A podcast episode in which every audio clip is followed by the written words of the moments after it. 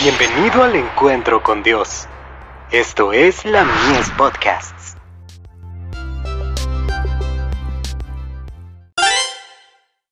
Hijos e hijas de Dios. Recibiremos la corona de vida. Bienaventurado el varón que soporta la tentación, porque cuando haya resistido la prueba, recibirá la corona de vida, que Dios ha prometido a los que le aman. Santiago 1, verso 12. Hablad de las cosas celestiales.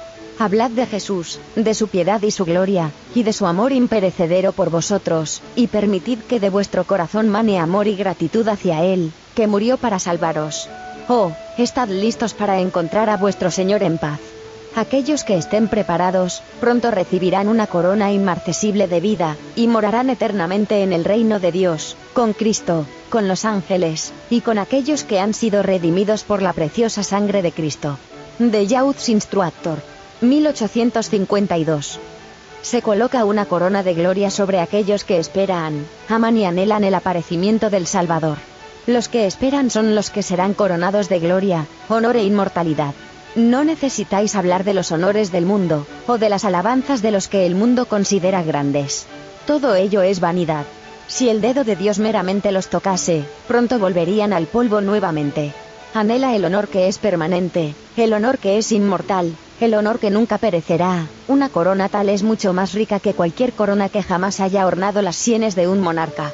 De Review Angeral. 17 de agosto de 1869. Los que no quisieran que reinase, Cristo, sobre ellos, lo verán rodeado por la multitud de los redimidos, cada uno con la leyenda, Jehová, justicia nuestra. En aquel día, los redimidos resplandecerán en la gloria del Padre y de su Hijo.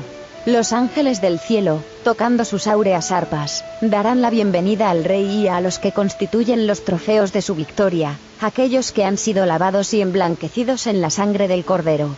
Brotará un himno de triunfo, que llenará todo el cielo. Cristo ha vencido. Penetra en los atrios celestiales acompañado por sus redimidos, que constituyen el testimonio de que su misión de sufrimiento y abnegación, no ha sido en vano. De Review Angeral. 24 de noviembre de 1904.